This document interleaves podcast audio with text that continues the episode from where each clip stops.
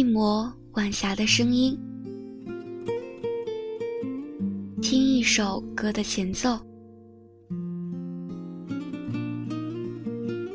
听一封给自己的情书。在这座城市，我有属于自己的一角和一个关于生活的故事，想在今夜讲给你听。一曲霓裳诉衷肠，半陌韶华笑忘书。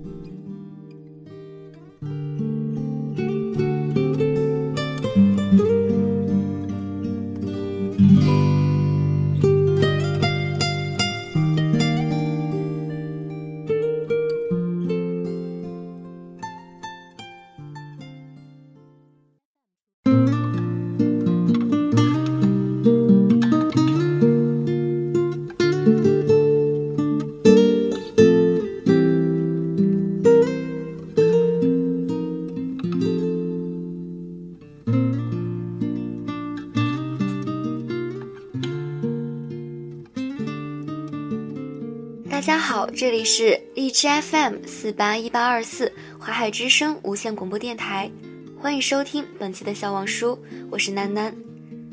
这是我不喜欢这世界，我只喜欢你的第十八期。在这什么都善变的人世间，我想看一下永远。谈恋爱的时候，我们分过一次手，他经常要出差，一走就是一两个月，没有太多时间陪我。我总是一个人，生病发烧到四十二度，担心自己会死掉，强撑着爬起来，一个人打车去医院。下班回家，发现厨房水管爆裂，整个家被淹，吊顶塌了一半，一个人跑去装修市场找工人来返修。有一晚加班太累，在公交车上睡着，一觉睡到终点站，凌晨一点在马路上独自走了一个多小时才打到车。回到家，打开门，黑漆漆的，放下钥匙，仿佛都能听到回声，心里空荡荡的，欢喜忧愁无从分享，欢笑落泪不能拥抱。有时候想想，这个男朋友有跟没有一样，我是为了他才来到这里的呀，为什么我每次需要他的时候他都不在？有一次我崩溃了，好像是我们交往的周年纪念日。本来约好了一起过，可是他临时接到通知要走。他收拾行李的时候，我突然哭了。我知道他事业心重，也知道他身不由己，道理我都懂，可是我就是觉得委屈，就想痛痛快快的哭一场。他抱着我，任由我哭。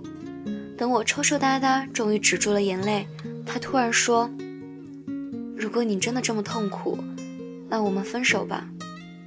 他语气特别镇定，很奇怪。那一瞬间，我也很冷静，才干眼泪说：“好。”他迅速帮我续交了一年的房租，搬走了自己的东西，我们就这样分手了。过了两个月，郝五一听说他跟我分手，气得冲去找他，本想揍他一顿的，结果见了面，差点没认出他来。他满脸憔悴，跟行尸走肉没差别。郝五一回来跟我说：“和好吧，他是舍不得让你受委屈，他是真的爱你爱惨了。”我哥给他出主意，说我妹心软，你随便找一个借口给他发条短信，一来二去就和好了。他终于给我发了条短信，本来想提醒你天冷要添衣，可是等了一周都是大晴天。我看着短信，又哭又笑。后来他告诉我，分手那晚他搬东西走，他在路边抽烟，呛得一脸眼泪鼻涕。这辈子头一回觉得自己没用。以往我们的相处中，他一直是强势的那一方。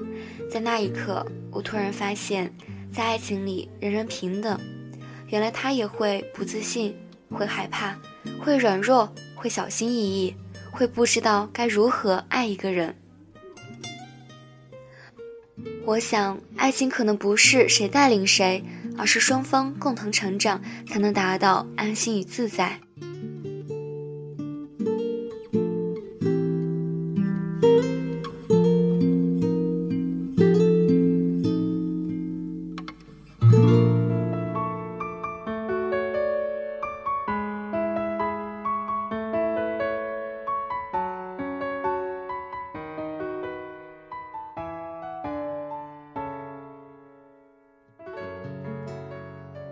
有一回他们公司聚餐，他被灌醉了。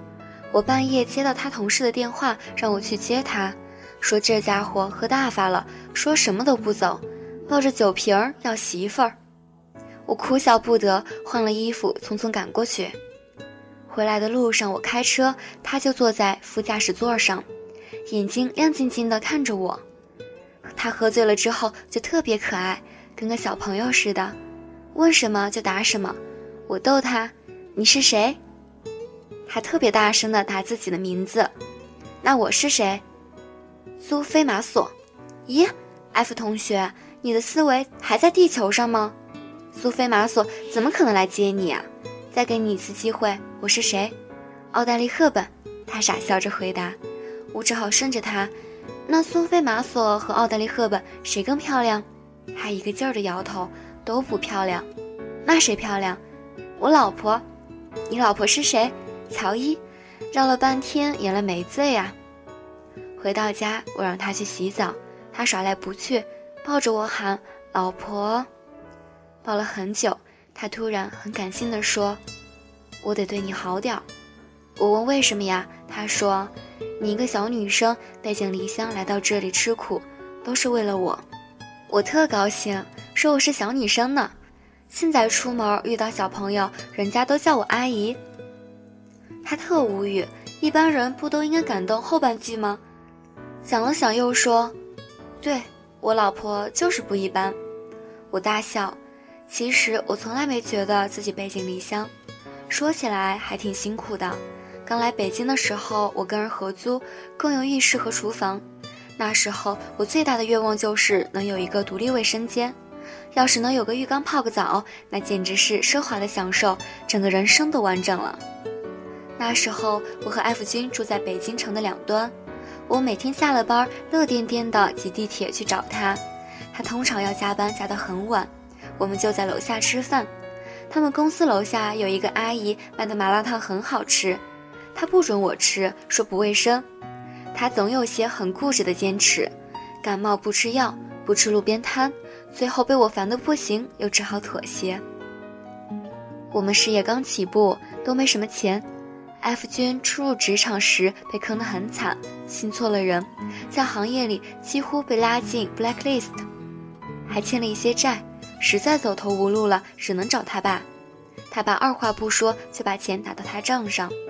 F 君说，那时候看他爸转账成功的短信，觉得特别羞耻。他人生一直都顺风顺水，没受过什么打击。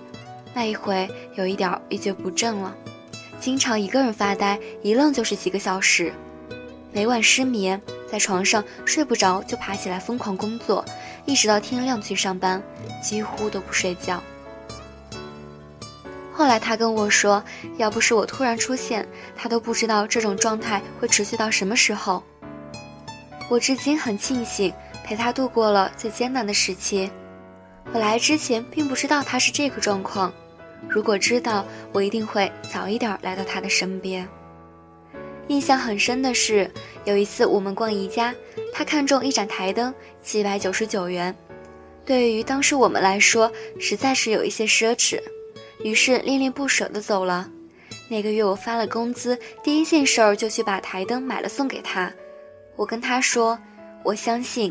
现在的一切危机都是你我人生必经的，没钱、压力大、不得志，每个人都会有这一段。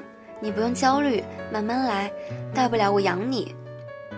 后来我们搬了几次家，这个台灯一直带着。前阵子我问他，我有没有说过什么让你印象深刻的话？他说应该是你养我。你是不是很感动？他说没有。气得一晚上没睡着，为什么？要养也必须是我养你啊！以后不准再说这种话了。我有时候真的是摸不准他的脾气。这周末起得挺早，去家附近的超市买东西，走时乌云密布，看起来要下雨，又抱着侥幸心理，想着快去快回，应该不会被淋。我不爱带伞的习惯到现在都没改。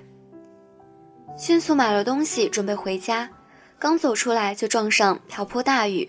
等了好一阵子，依然没停，只好给他打电话。我走的时候他还在睡。醒了没？怎么？听声音是没醒。我没带伞，来家乐福接我，外面下雨了。他嘀咕一句不长记性就挂了。我站在超市门口等他，看着雨势渐渐变小，心里有些后悔把他吵醒，应该让他多睡会儿。突然想起高三那年也是一个雨天，我没带伞，站在学校门口躲雨。那段时间我和他的关系似乎很尴尬，总有人起哄他是我的绯闻男友。我性格内向，每一次被人起哄都窘迫的要命。他不知道该怎么办，只好尽量的避开他。他应该也感觉到了我在躲他，没再主动跟我说话。那天我站在屋檐下，看见他和一帮理科班的男生从学校走出来，迅速低头假装没看见。他们一群人浩浩荡荡地从我身边走过，他走在离我最近的边上，没有跟我打招呼。等他们走远了，我站在原地看着他的背影，心里有一些惆怅，说不上那是种什么感觉。好像希望发生些什么，又好像希望什么都没有发生。我就看着他，看着他的背影越走越远，忽然又停下，回头，迅速跑回我前面。在一帮男生的起哄声中，他把伞塞到我手里，转身冲进雨幕，还是什么都没有说。在我的记忆中，少年时代的他总是沉默。我们相处的画面就像是一幕幕安静的默剧，他什么都不说，但我能够感受到他的存在，就像一盏灯，不需要担心忽然会断电的落地灯，稳稳当当的照亮一切。我在超市门口等了没多久，他就来了，冲我按了声喇叭，一边倒车一边讲电话。我一高兴，冒着雨冲他跑过去，他在车上给我比了一个回去的手势，我又乖乖的退回屋檐下。他下车，撑伞向我走来，走到我跟前，他匆匆地挂断了电话。我以为他又要教训我不带伞，谁知他却说：“怎么不叫醒我，和你一起来？难得周末，我想让你多睡会儿。”回去的路上，我一直盯着他看，他纳闷：“干嘛？我脸都没洗。”奇怪了，以前觉得你穿西装革履才好看。现在觉得你头不梳脸不洗，穿件衣服都很帅。他那个乐呀，你老公怎么打扮都帅。我突然说：“我爱你。”他愣了一下，干嘛？没什么，就是突然想告诉你。车堵在路上，久久没动。北京永远在堵车，这里空气不好，城市太大，人潮拥挤。我有一万个不喜欢这里的理由。可我爱的人在这里，我就在这里安了家。